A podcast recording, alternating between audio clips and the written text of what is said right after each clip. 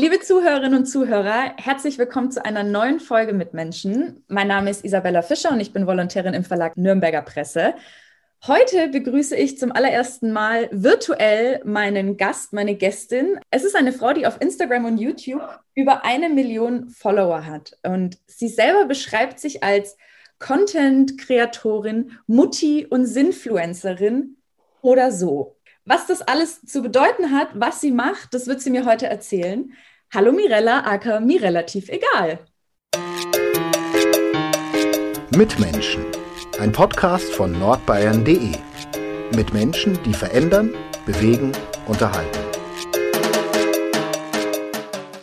Hallo, freut mich hier zu sein. Ich muss dich aber gleich mal verbessern.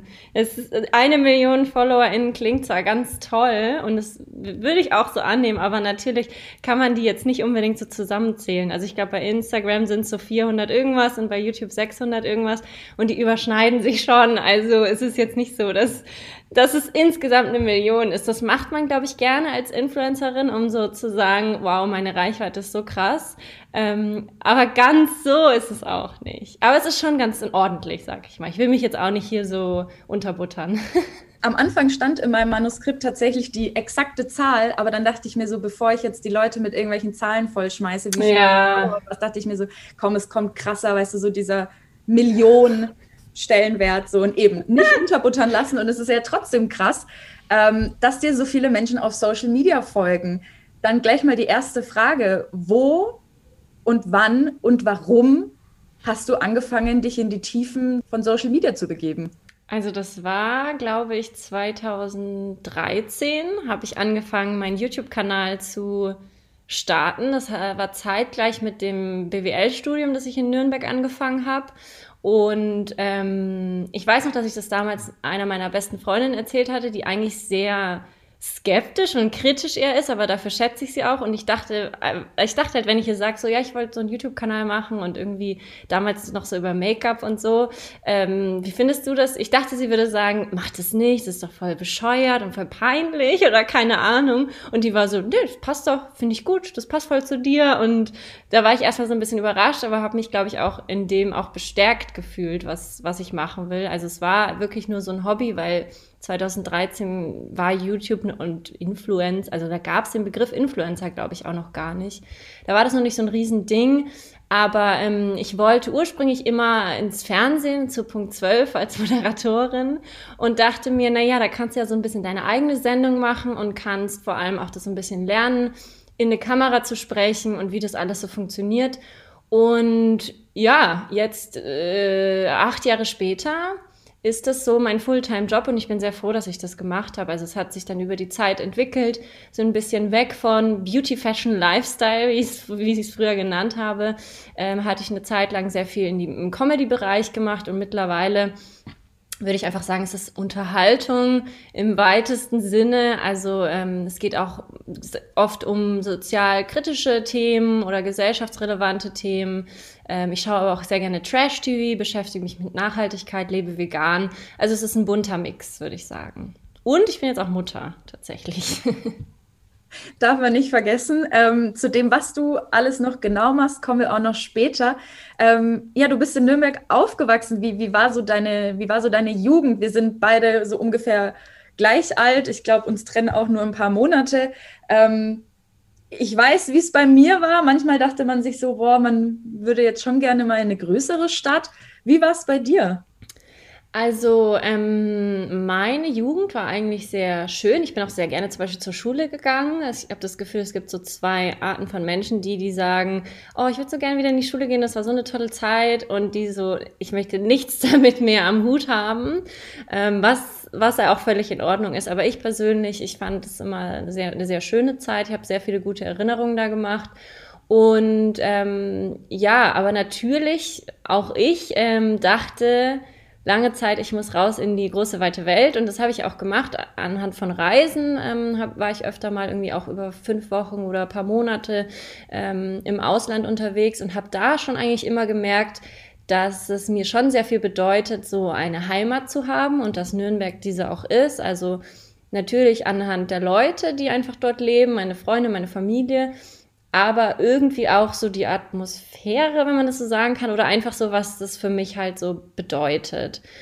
Und ähm, trotzdem war es dann so, dass ich mit, oh, ich glaube mit 21 oder so, 22, 23 sowas in dem Dreh, ähm, eben nach einer großen Lebensumstellung dann mir gedacht habe, so jetzt ist der richtige Moment, jetzt kannst du endlich mal wegziehen von hier. Und das habe ich dann auch gemacht. Ich habe zwei Jahre in Köln gelebt. Das war so, ne, als Medienschaffende war so die große Frage Köln oder Berlin. Und ich habe mich dann für Köln entschieden. Und manchmal denke ich mir, ach, interessant so, was wäre, wenn ich nach Berlin gegangen wäre. Ähm, hätte ich da noch mehr Karriere gemacht oder eher weniger? Weil Jan Böhmermann hat letztens im Podcast gesagt, das fand ich sehr äh, treffend, äh, ambitionierte Menschen müssen sich entscheiden, äh, machen sie Karriere oder ziehen sie nach Berlin. Und das fand ich irgendwie ganz witzig. Ähm, ich habe mich auf jeden Fall für Köln entschieden und habe da aber auch recht schnell gemerkt, das ist es vielleicht doch nicht. Also ähm, vor allem mit dem Beruf, den ich mache, ich kann den von überall aus machen und irgendwie habe ich mich da nie so richtig wohlgefühlt. Ich glaube, ich hätte dem vielleicht auch noch mehr Zeit geben müssen, um, um da wirklich so anzukommen, weil so Freundschaften und so, die entstehen halt nicht über Nacht. Ähm, aber ja, habe dann nach zwei Jahren entschieden, es ist wieder Franken und äh, jetzt bin ich seit über, über einem Jahr wieder hier und bereue es kein bisschen. Das ist schön. Ja, bei mir war es tatsächlich auch so. Ähm, wo geht man hin? Äh, Berlin, Hamburg, äh, München, Köln und dann bin ich hier geblieben und bin auch froh, weil schau, jetzt nehmen wir zusammen diesen Podcast auf.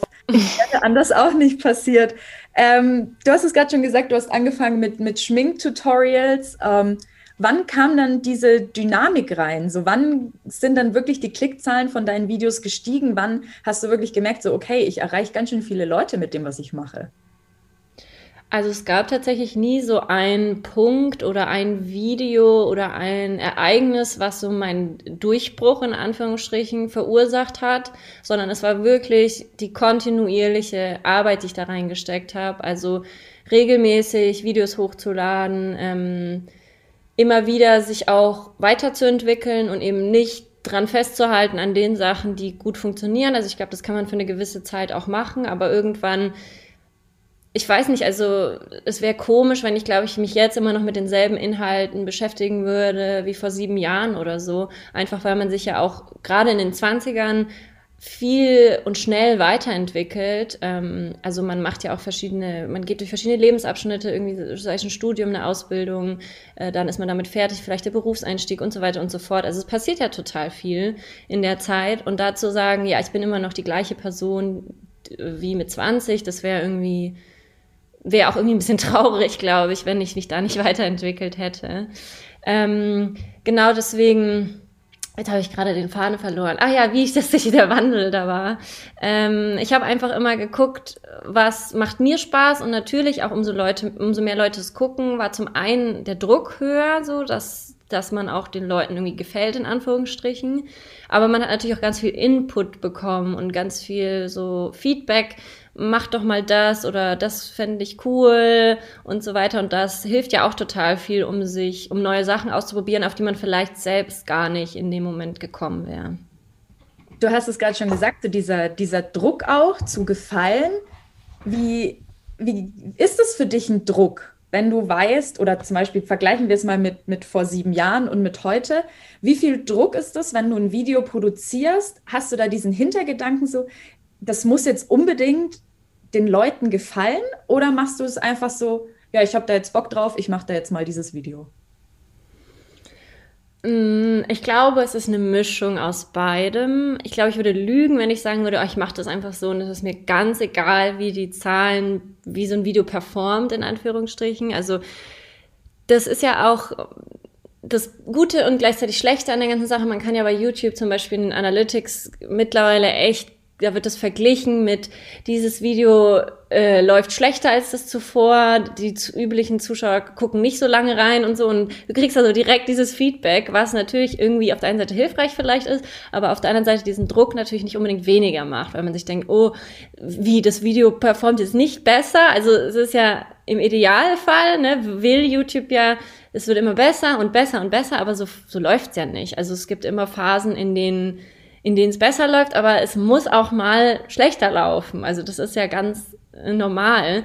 Ähm, aber das ist natürlich nicht so leicht, weil man sich dann natürlich auch immer fragt, so bin das ich oder was kann ich anders machen? Ähm, aber was ich natürlich über die Zeit auch gelernt habe und mir immer wieder selbst vor Augen führen muss, dass ich nicht allen Leuten gefallen kann. Gerade jetzt bei irgendwie einer halben Million Menschen. Ähm, ich mache das schon so lange und da sind halt Leute dabei, die sagen, oh, ich will jetzt gerne aber sehen, was du isst an veganen Lebensmitteln oder was du kochst und so weiter. Und dann gibt aber auf der anderen Seite Leute, die sagen, das interessiert mich 0,0. Ich will sehen, ähm, wie du die neue Staffel of Island kommentierst. Und also das ist halt so schwierig, da immer so den alle zufriedenzustellen, in Anführungsstrichen, und zusätzlich mich selbst noch zufriedenzustellen. Und dass da mal der ein oder andere kürzer kommt, das ist, glaube ich, ganz normal.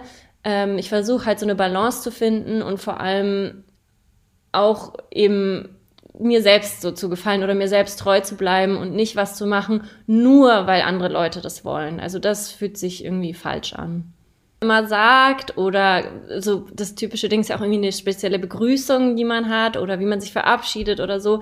Ähm, aber ich glaube, dass ich aktuell relativ nah an der Person dran bin, die ich auch so im echten Leben bin. Also nicht, dass es fühlt sich nicht so an, dass ich mich jetzt hinsetze und die Kamera geht an und ich muss jetzt quasi mir so eine Maske aufsetzen und so Hallo und wie auch immer. Also wenn ich mal nicht so gute Laune habe, jetzt natürlich okay, wenn ich jetzt Love Island kommentiere, dann versuche ich das schon ähm, mit einer guten Laune zu machen.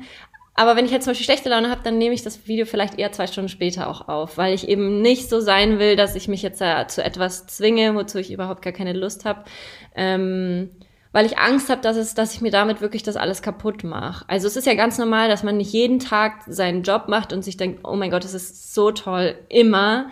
Ähm, aber ich will schon, also ich, ich würde es schon traurig machen, wenn ich merke, so, ich finde es eigentlich nur noch kacke und habe eigentlich gar keinen Spaß mehr. Mache es nur, weil es funktioniert, weil ich damit Geld verdiene. Das, also da bin ich schon sehr froh, dass es sich auch so anfühlt, also dass es mir wirklich, wirklich Spaß auch macht. Aber hattest du dann mal so eine Phase, wo du dir gedacht hast, so, boah, ich will jetzt wirklich mal was anderes machen oder ich höre jetzt wirklich komplett auf mit den Videos und mache einen Master, mache eine Ausbildung, suche mir, sage ich mal, einen, einen Job, weil es ist ja heutzutage immer noch so, dass dieses äh, dass dieses äh, YouTuber, Influencer sein, dass das ja von super vielen Leuten nicht als Beruf angesehen wird. Ne? So, ma, die macht halt mal ein paar Videos und verdient halt einen Haufen Geld. So, gab es echt mal bei dir so eine so eine Phase, wo du dir dachtest, so kein Bock mehr, ich mache was in Anführungszeichen Gescheites? Also ich glaube, es ist nicht nur eine Phase. Es gibt es immer mal wieder, dass ich mir wirklich denke, ach, wie schön wäre es, jetzt so einen 9-to-5-Job zu machen und sich sicher zu sein, so und so viel Euro hast du am Ende des Monats auf dem Konto und ähm, wenn ich nach Hause komme, dann ist das irgendwie auch vorbei. Also wenn man, wenn jetzt nicht Corona wäre und wir in ein Büro gehen könnten, ähm, dass man einfach so ein bisschen das geregelter hat. Ähm, aber ich glaube, wenn ich ganz ehrlich zu mir selbst bin, wäre das eine krasse, krasse Umstellung für mich, weil ich äh, bin es ja gewohnt, für mich selbst zu arbeiten, mein eigener Chef zu sein, die Sachen, also alles selbst unter Kontrolle zu haben. Ich merke das auch jetzt schon, wenn ich irgendwie mit Leuten zusammenarbeite, dass es mir wirklich schwer fällt, so Anweisungen zu befolgen, so ein bisschen. Also einfach, weil ich sehr genau eine Vorstellung habe von dem, was ich machen möchte und wie es auch sein soll. Und ähm, wenn da Leute versuchen reinzureden, das mag ich einfach nicht so gerne. Werbung regional, heimatverbunden und einzigartig. Das sind die Geschichten hier bei uns im Mitmenschen-Podcast. Und die Philosophie der Pyraser Brauerei. So unterschiedlich die Metropolregion Nürnberg mit ihren Mitmenschen ist, so vielfältig ist auch das Pyraser Sortiment. Von Bier über Limonaden und Säften bis hin zu Mayu, dem neuen Erfrischungsgetränk aus Guayusa-Tee. Die Pyraser Landbrauerei hat für jeden das richtige Getränk. Aber was mir halt immer wieder hilft und was ich immer wieder mache, ist einfach wirklich auch Pausen zu, mache, zu machen. Also manchmal auch über einen Monat oder sogar zwei, ähm, dass ich gar keine Videos hochlade und nicht arbeite und vielleicht auch Instagram zum Beispiel komplett vom Handy erstmal lösche, dass ich einfach mal wirklich wieder Zeit habe, um wirklich nicht über die Arbeit nachzudenken, nicht über Social Media nachzudenken, weil es natürlich doch auch viel so im Hinterkopf immer noch rattert und man viel überlegt, auch wenn ich jetzt nicht bewusst da sitze und ein Video aufnehme, sondern äh, also einfach äh, zum Beispiel drüber nachdenke, oh, was mache ich nächste Woche oder warum kam das jetzt nicht so gut an oder wie auch immer, dass ich dann wirklich meine Zeit habe ähm, und das mache ich ein bis zweimal im Jahr und wirklich dann nichts zu machen und das ähm, das mag ich sehr gerne und ich bin sehr froh, dass es auch funktioniert, weil man ja immer so Angst hat, öh, wenn ich einen Monat nicht auf Social Media bin, dann vergessen mich alle. Ähm, aber ich kann euch sagen, die erinnern sich schon wieder. In deiner ähm, Insta-Bio steht, also du sagst, du bist eine Sinfluencerin. Magst du das Wort Influencerin nicht? Ich finde es ich schwierig, dieses Wort tatsächlich. Oder siehst du dich, würdest du von dir sagen, du, ich bin eine Influencerin, du beeinflusst Menschen? Also ich mag das Wort Influencerin nicht so gern, aber ich mag eigentlich das Wort Sinfluencerin auch nicht so gern, weil es ja nur so sagt, so, oh mein Gott, ich bin so anders als alle anderen. Und das ist ja auch Quatsch. Also ähm, letztendlich kre kreieren wir irgendwie Inhalte auf Social Media und natürlich können die sehr unterschiedlich sein. Aber jetzt auch zu sagen, ich bin keine Influencerin, weil ich beeinflusse Menschen nicht, das stimmt einfach nicht. Also ähm, man muss sich immer dieser Verantwortung bewusst sein, auch wenn man die irgendwie nicht haben möchte. Dann, nee, ich, ich, die sollen mit ihren Eltern reden, was das Richtige oder Falsche ist. Aber natürlich geht man mit einem gewissen ähm, Vorbild voran und das, das kann man nicht so einfach ablegen, wenn man sagt, nee, ich habe da jetzt keine Lust drauf. Mm, ja, aber dieses Influencer-Innenwort hat halt einfach so, ist so ein bisschen wie das Wort Authentizität. Das sind einfach so Buzzwords, die so rumkursieren und man gar nicht so richtig weiß, was bedeutet das alles noch und was steckt da wirklich dahinter. Und es ist ja auch so vielfältig. Also, ähm, weiß ich nicht, ist jetzt irgendwie ein Formel-1-Fahrer mit äh, vielen Followern, ist der jetzt dann auch Influencer? Ist irgendwie, ähm, weiß ich nicht, Musiker, ist ja dann irgendwie vielleicht auch ein Influencer?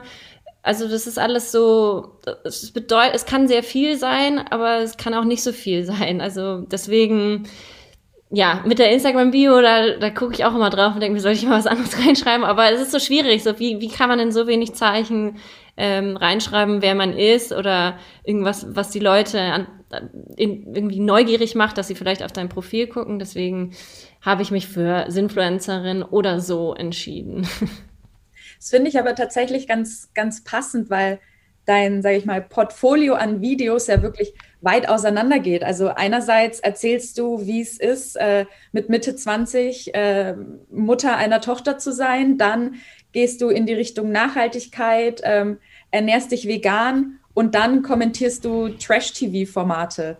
Na, es ist ja, ich verstehe, was du meinst, dass es schwer ist, das so zusammenzufassen, weil ja deine Range wirklich an Videos extrem groß ist. Ich habe mich die letzten Tage auch mal durch deine knapp oder sind sogar über 600 Videos äh, auf YouTube mal ein bisschen gescrollt. Ähm, und du hast, ja, wie du es vorhin auch schon gesagt hast, angefangen mit YouTube-Tutorials und ähm, ja, ich verstehe, dass es äh, schwer ist, da auch so diese Berufsbezeichnung irgendwie zu finden. Was ich auch gesehen habe in, in den Videos und nicht nur von dir, ist natürlich auch, ähm, ja, nicht jeder findet es vielleicht cool, was du auch machst, was du, was du von dir preisgibst. Ähm, und ein Video fand ich aber tatsächlich krass. Ich fand super, wie du damit umgegangen bist, dass du so viele wann war das vor knapp zwei Jahren, so viele Nachfragen bekommen hättest, du hättest so an, an Gewicht zugenommen. Und wie du damit umgegangen bist, fand ich richtig witzig. Ich erkläre es nur kurz für die Leute, die sich das jetzt nicht äh, noch irgendwie raussuchen wollen. Du hast einfach ganz viele verschiedene Kommentare laut vorgelesen. Die Stimmen gingen irgendwann ineinander über und hast dann 20 Gründe genannt, warum du denn zugenommen haben könntest. Von äh, ich liebe Essen zu ich habe eine Krankheit und am Ende hast du gesagt, ähm, eine, mehrere, keine Gründe von diesen 20 genannten ähm, könnten, könnten der, der Grund sein und es ist none of your business, ähm, das zu kommentieren. Wie, wie geht dir das damit, wenn du solche Kommentare hörst? Weil gerade was ja das Körpergewicht angeht, ist ja bei Frauen auch echt eine, eine tricky Sache und auch auch einfach nicht cool. Ja. Ja, das äh, bin ich rückblickend auch ganz stolz auf mich, dass ich da die Idee hatte, das so umzusetzen, weil es ist natürlich die Frage, wenn man, äh, wenn man viel so auf eine Sache angesprochen wird, mit der man vielleicht auch selbst so hadert, ähm, wie gehe ich damit um? Also man kann irgendwie zurückschießen, man kann es ignorieren, ähm, man kann sich zu Herzen nehmen, man kann es abblocken. Ich weiß nicht, inwieweit man es wirklich abblocken kann, wenn es dann auch in so einer Masse halt kommt. Ähm, zur Therapie gehen hilft bestimmt auch. Also das gibt ja verschiedene Möglichkeiten und mir war das irgendwie ganz wichtig, dann auch so eben diese Grenze aufzuzeigen und zu sagen, ähm, ja, ich zeige mich im Internet und ich zeige viel von mir, aber das bedeutet nicht, dass ich alle, dass ihr alles schreiben könnt, was ihr wollt und alles kommentieren könnt, wie ihr das wollt und das bedeutet auch nicht, dass ich mich nicht irgendwie wehren darf oder so, sondern ähm, auch ganz klar sagen kann, nee, das ist jetzt was, was, was meine persönliche Sache ist und ich möchte da nicht mehr drauf angesprochen werden. Ähm, ich glaube, das ist auch ähnlich wie zum Beispiel das Thema Partner oder jetzt Familie und so weiter, dass ich da auch gesagt habe, ich werde meine Familie nicht zeigen und ich möchte da auch keine Nachfragen und ähm, das funktioniert eigentlich ganz gut. Also man meint ja, man müsste, um erfolgreich zu sein, alles mit den Leuten teilen. Ähm, und ich mache das auch nicht jetzt, um so geheimnisvoll zu bleiben und das irgendwann werde ich es vielleicht mal zeigen, bleib dran. Nee, das wird halt nicht passieren.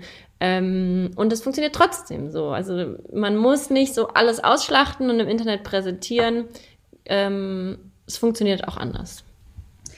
Nimmst du so Kritik, und es war ja wirklich einfach eine krasse Kritik, die, ich meine, wenn ich jetzt irgendwie Kommentare zu meinem Körpergewicht bekommen würde, wäre das für mich sau verletzend. Hast, nimmst du sowas in, mit so in dein Privatleben? Kannst du da das dann irgendwie wirklich realisieren. Ich meine, wir alle wissen, wie, wie fake diese Insta, YouTube, Social Media Welt ist, aber auch ich ertappe mich natürlich dann trotzdem, wenn man sich ja dann trotzdem irgendwann anfängt, sich mit Leuten zu vergleichen oder sich dann wirklich selber in Frage stellt. So, nimmst du das mit oder hast du da so eine Technik gefunden, wie du das irgendwie einfach ausblenden kannst in deinem Privatleben?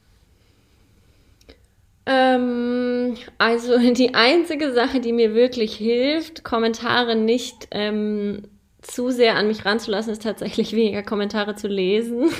Also einfach, ähm, ich mache das halt so, äh, ich habe das mittlerweile auch, wenn ich jetzt Themen wie Feminismus und sowas anspreche, ähm, dass ich eigentlich nur so ein bisschen die Minuten zählen muss, bis dann irgendwelche Kommentare kommen, ähm, die mich beleidigen oder die mich bedrohen oder mir erklären, warum Feminismus äh, der Untergrund, Untergang der Menschheit ist oder keine Ahnung. Ähm, und deswegen habe ich da auch Leute, die sich halt um die Kommentare kümmern und da in den Kommentarbereich eben aussortieren und gucken, so was darf da stehen bleiben und was nicht. Ähm, und das hilft mir halt sehr, weil äh, so sehr man sich irgendwie auch sagt, so, nee, das sind ja nur Kommentare im Internet und es betrifft mich gar nicht. Es gibt schon so Sachen, die wirklich lange im Kopf rumschwirren und die man ja dann einfach auch nicht, man kann ja dann auch nicht so sagen, so, nee, ich denke jetzt da nicht mehr dran, sondern das ist ja wirklich, das dauert einfach zeitweise und das möchte ich irgendwie nicht mehr und deswegen ähm, versuche ich da auch ein bisschen Abstand zu nehmen und mir natürlich auch bewusst zu machen, es gibt halt auch Leute, die wollen ja einfach nur dich so provozieren und die wollen ja irgendeine Reaktion von dir und die wollen dir auch wehtun.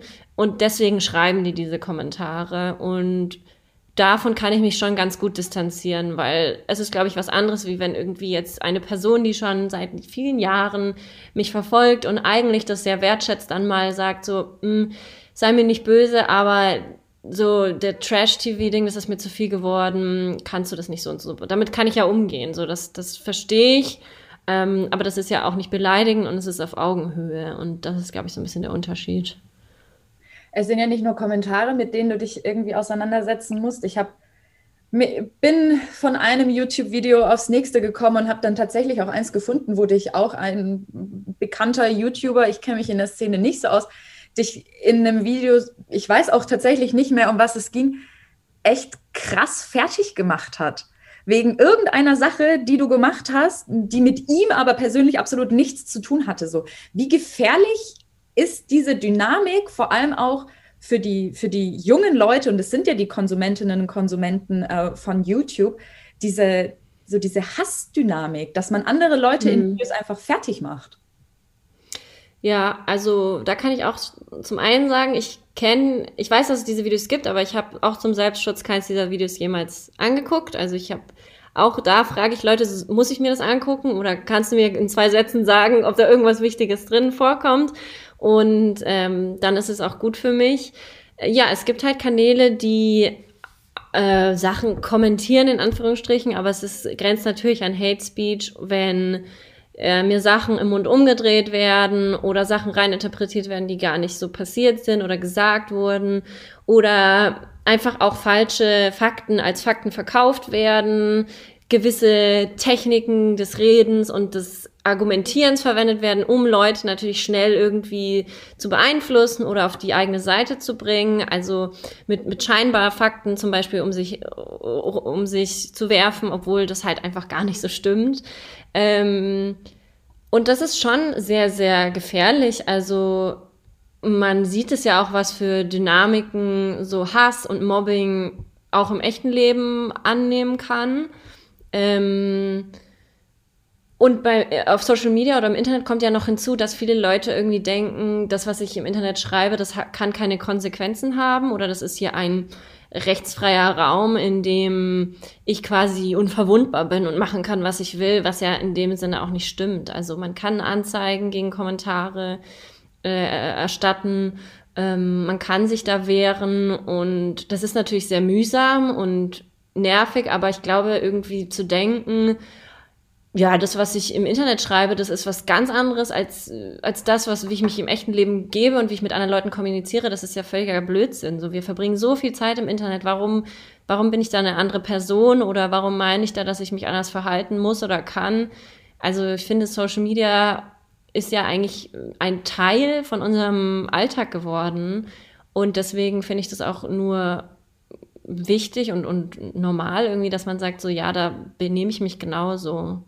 Aber würdest du sagen, dass ähm, diese negativen Kommentare und Hate Speech, dass das sozusagen Be Berufsrisiko ist, wenn man, wenn man sich im Internet zeigt? Oder müsste da vielleicht auch einfach von den Social-Media-Plattformen einfach viel früher eingeschritten werden in Sachen Kommentar-Monitoring und dass da vielleicht auch die, die Netiquette weiter ausgelegt wird, dass das nicht so eine krasse Dynamik erreichen kann, weil also bei manchen Posts ist es ja einfach nur Vogelwild, was in den Kommentarspalten abgeht. Und da kann ich mir mhm. auch vorstellen, wenn man eben eine gewisse Reichweite hat, dass man die Anzahl an Kommentaren irgendwann auch einfach nicht mehr kontrollieren kann. So.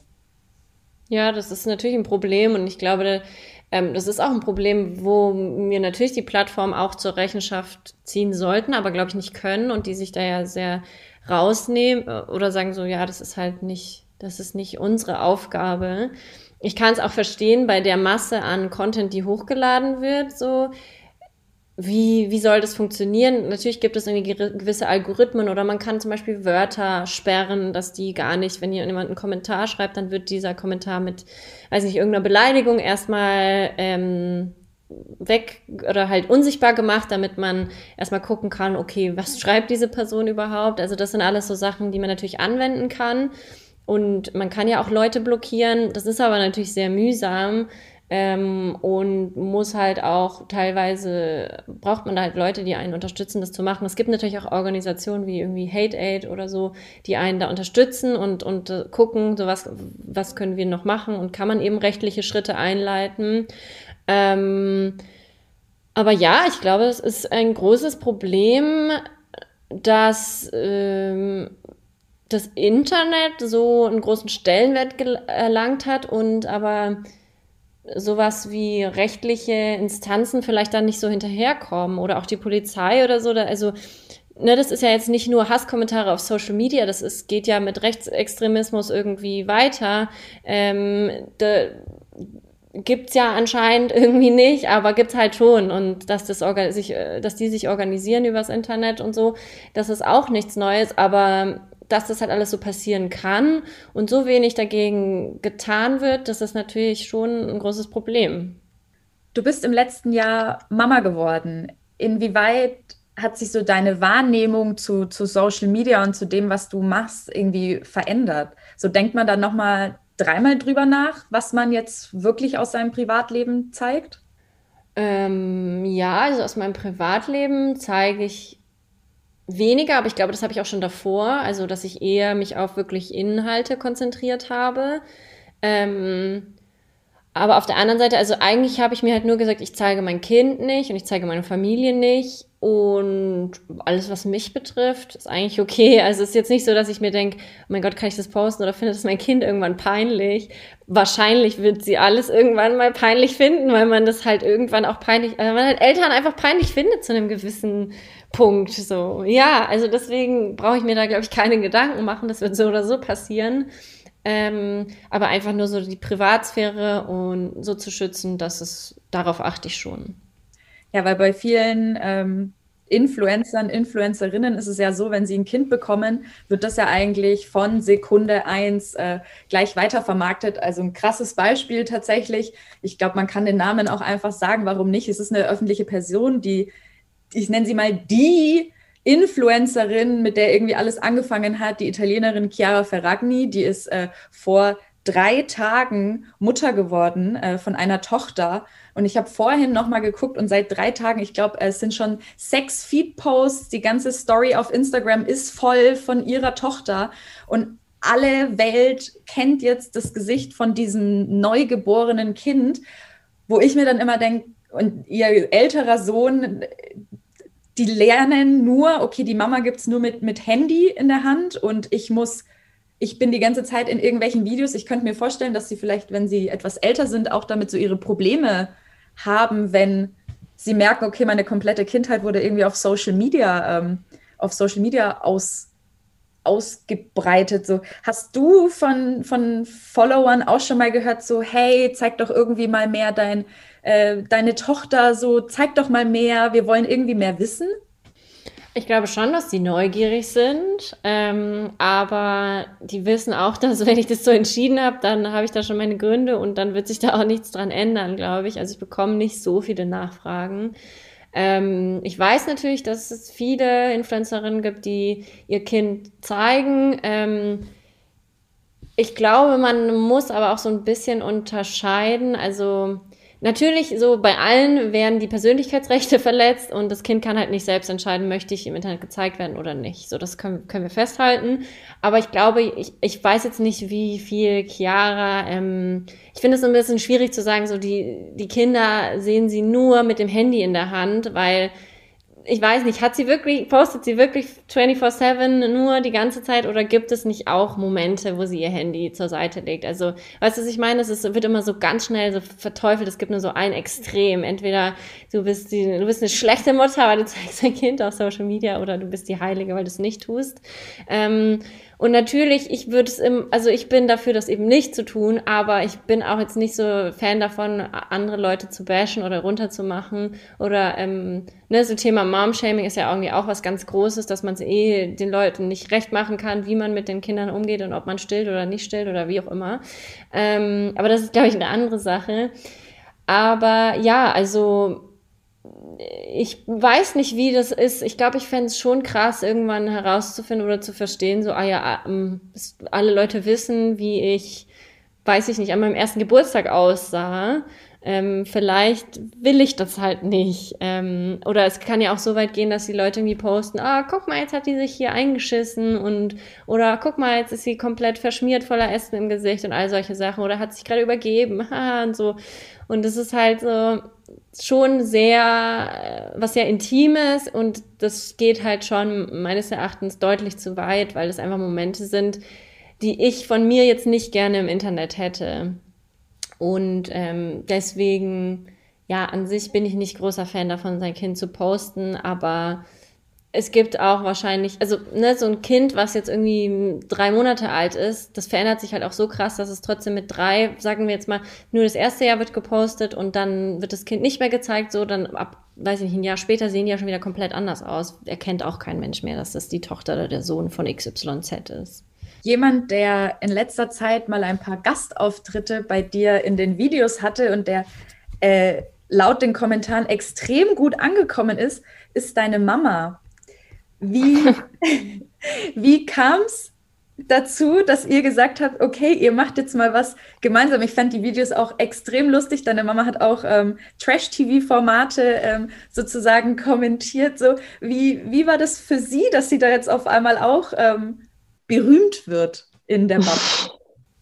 Also meine Mama ist, die freut sich, glaube ich, immer ganz. Also auch wenn sie jetzt mittlerweile ist es schwierig, aber sie wurde ab und zu mal auf der Straße oder beim Arbeiten oder so angesprochen und die waren so, oh mein Gott, Sie sind doch die Mutter von der Mirella und das fand sie irgendwie ganz witzig, weil Früher war es halt immer so, meine Mama ist Ballettlehrerin und ähm, deswegen kennt sie halt relativ viele Leute und es war immer so, dass ähm, die Leute zu mir gesagt haben, ah, du bist doch die Tochter von der Marie.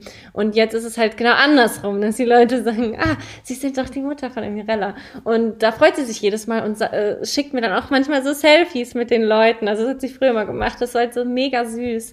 Ähm, und ja, also ich, sie ist halt so, wenn sie mir irgendwie helfen kann, dann macht sie das halt sehr gerne. Und wenn das halt eine, eine coole Idee ist, dann ist sie da auch für zu haben. Und sie, sie mag, also ich, sie steht auch voll, glaube ich, dahinter, hinter dem, was ich mache. Und freut sich da irgendwie, glaube ich, einfach ein Teil davon auch sein zu können. Gab es da vielleicht früher, gerade vielleicht in der Zeit, wo du angefangen hast, auch mal so ein paar Reibungspunkte, wo sie gesagt hat, so Kind, mach das mal nicht? Oder war deine Mama so jemand, die sagt, wenn es dir Spaß macht, go for it?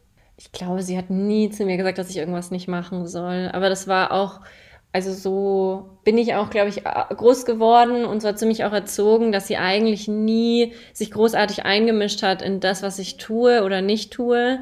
Also selbst irgendwie bei meiner Studiumwahl oder dann eben mit YouTube oder Hobbys oder so, das war ihr eigentlich immer egal. Oder sie hat also ich fand alles gut, was ich gemacht habe. So. Würdest du es denn, wenn du jetzt mit deinem 19-jährigen Ich nochmal reden könntest, würdest du nochmal was, was anderes machen? Mm, nee, ich glaube eigentlich nicht. Also ich glaube, dass alles, was so passiert ist, natürlich, ne, die letzten äh, acht Jahre oder so waren nicht alle, war nicht immer alles mega geil, sondern natürlich hatte ich auch meine Tiefpunkte, aber die gehören ja auch so dazu und die waren sehr lehrreich und ich konnte da sehr viel rückblickend irgendwie auch draus mitnehmen. Ähm, und deswegen würde ich eigentlich alles so machen, mh, mm, außer vielleicht so, wenn ich würde mir nicht so sehr zu Herzen nehmen, wenn ein Typ mal nicht mit mir auf ein Date gehen wollte. Das ist nicht so schlimm. Da bin ich immer sehr emotional, was das angeht. Ich glaube, das können wir Mädels uns alle nochmal irgendwie sehr zu Herzen nehmen. Ja, yeah, he's not worth it. Exactly. In letzter Zeit kommentierst du ja häufig ähm, Trash-TV-Sendungen. Was hast du eine Lieblingssendung und warum? Oh, das ist, glaube ich, die schwerste Frage, die du mir hättest stellen können. Oh, ich habe, das ist jetzt wirklich ein ganz, also, puh, eine Lieblingssendung. Also ich fand tatsächlich auf Netflix dieses Too Hot to Handle, fand ich echt mega gut. Oh ja, es also das bald eine zweite Staffel, ne? Ja, ja. Weißt du wann? Demnächst irgendwann. Es kommt nur, wenn man darauf geht, kommt, äh, es wird eine zweite Staffel geben. Genau. Ah. Von Love is Blind fand ich auch extra. Mm, das habe ich schon wieder vergessen. Das war auch gut. Ja, aber ich finde halt so bei den amerikanischen TV-Sendungen, da sieht man halt nochmal, es ist nochmal ein Ticken mehr unterhaltsam, einfach weil die Leute, die wissen halt so, ich bin jetzt im TV und ich bin hier, um zu unterhalten. Also die Mentalität ist auch so ein bisschen eine andere, das muss man schon sagen. Ähm, und deswegen wird man da eigentlich selten enttäuscht. Ich habe jetzt auch ähm, die neue Are You the One äh, US-Staffel geguckt, die ist eine komplett mit einem queeren Cast. Also jeder mit jedem könnte das Perfect Match sein und so. Und das sind halt, das, man merkt halt, gleichzeitig läuft ja in Deutschland auch Are You the One, es sind halt Welten, die da dazwischen liegen, was Unterhaltung einfach angeht. Ähm, und ja, deswegen, ich glaube, To Hard to Handle fand ich sehr gut. Und die letzte Staffel Love Island fand ich auch sehr, sehr stark, muss ich ganz ehrlich sagen. Auch wenn man jetzt zum Beispiel bei Henrik, ne, das ist, ist nicht mein Liebling, aber unterhaltsam war es halt wirklich. Ich habe auch irgendwie das Gefühl, dass in den letzten Jahren so dieser Trash-TV-Markt in, in Deutschland gefühlt explodiert ist von Temptation Island, Love Island, Couple Challenge und du wirst die ganzen, du wirst die ganzen Namen äh, besser wissen als ich. Man weiß, man kriegt ja gar nicht mehr mit so, welches Dating-Format, welche Trash-TV-Show jetzt eigentlich wie, wo, wann läuft. Manchmal, jetzt zum Beispiel, letzte Woche habe ich mal seit Ewigkeiten mal wieder Let's Dance geguckt und da habe ich mich mhm. auch gefragt, wo, woher kennt man denn diesen Mann? So, ja, er war bei Prince Charming oder wie diese Show mm. war der Teilnehmer, wo man sich denkt, ach ja, so. Und mittlerweile gibt es ja auch wirklich Leute, die sich wirklich, ich nenne es mal Karrieren aufgebaut mhm. haben, weil sie halt durch diese, ähm, durch diese Trash-TV-Shows tingeln. Ja, also das ist ja richtig so Showhopping. Die sind dann da und da und da. Und man muss ja bei jeder Sendung, die neu losgeht, wenn die sich vorstellen, hat man ja so oft den Moment so, oh mein Gott, ich kenn, woher kenne ich diese Person? Und man muss dann so irgendwie alles durchgehen, so war Kandidat beim Bachelor oder wie auch immer. Also das ist wirklich, ähm, es ist ja eigentlich, sehr, ja, viele Gesichter kennt man schon, würde ich sagen. Das fand ich tatsächlich witzig bei der diesjährigen Bachelorette-Staffel, weil ich kannte die Bachelorette nicht, die teilnehmenden mm. Männer aber schon. Und die sind ja, ich meine, Ausrasten war bei manchen ja noch wirklich eine Untertreibung, als sie gesehen haben, dass es Melissa, ich weiß jetzt nicht, ja. bei Temptation Island, Love Island, ich weiß es nicht, Love Island, ja, ähm, mitgemacht hat. Und irgendwie finde ich, ist es so ein, so ein Recycling-Laufkreis geworden. Ja, ich glaube, für, ähm, für diese Produzenten und Produzentinnen ist es halt ähm, total dankbar, weil die schon mal testen können, ja, wie kommt diese Person denn an?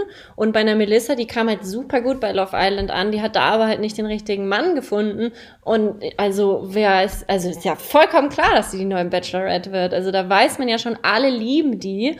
Und ähm, also ich fand, es war eine gelungene Staffel eine Kandidatin, wo ich mir vorstellen könnte, dass man die auch noch mal sieht. Du wirst ja den Bachelor auch gesehen haben, denke ich mal. Ist mm. Linda. Die fand ich spitze. Ich fand die auch sehr unterhaltsam.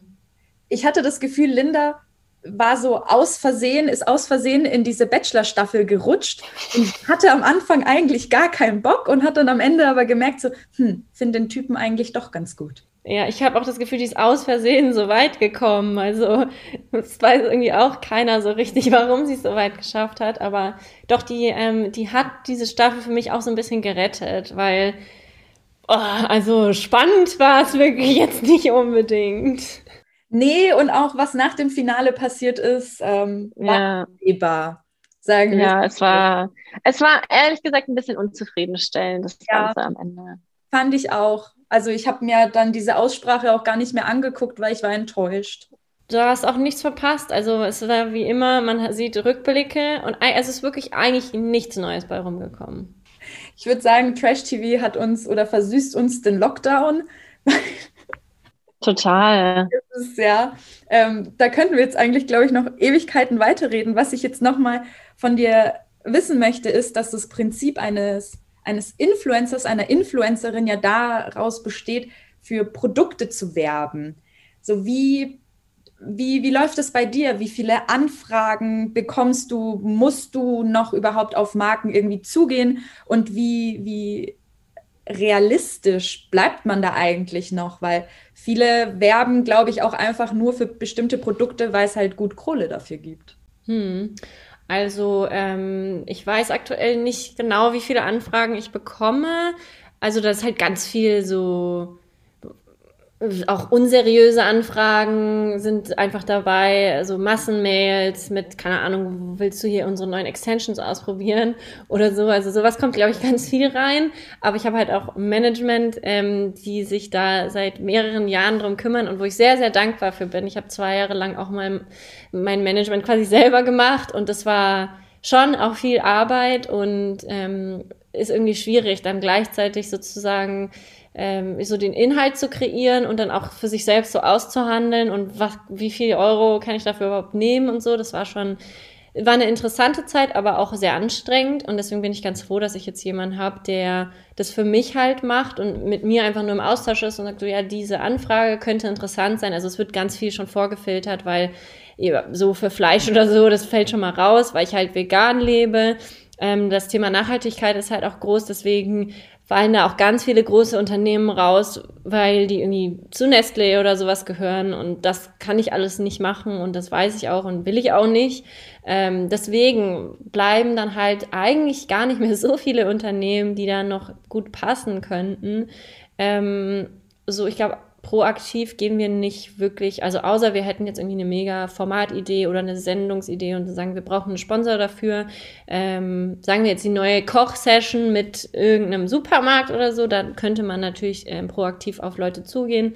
Ähm, aber so gucken wir eher, was reinkommt und schauen dann, passt es, habe ich da Lust drauf, passt es zeitlich und ich muss jetzt nicht, äh, sagen wir jetzt irgendwie, drei Placements im Monat oder so machen, sondern äh, bin da Gott sei Dank auch mit, mit YouTube und dem, was ich da verdiene, eigentlich schon ganz gut äh, aufgestellt, dass ich dann nur noch so on top ein paar Placements machen kann, aber halt auch jetzt nicht so eine bestimmte Zahl oder so abarbeiten muss. Wie ist denn so das Verhältnis zu anderen YouTubern und Instagrammern? So gönnt man sich da so den Erfolg oder ist man neidisch, wenn man sieht, so, okay, die geht jetzt mit den Followerzahlen ziemlich nach oben. Und wie, was sagen denn Followerzahlen heutzutage eigentlich überhaupt noch aus? Ähm, also Followerzahlen sind in Interviews ganz wichtig, dass man die am Anfang droppen kann, dass es eine Million Followerinnen sind.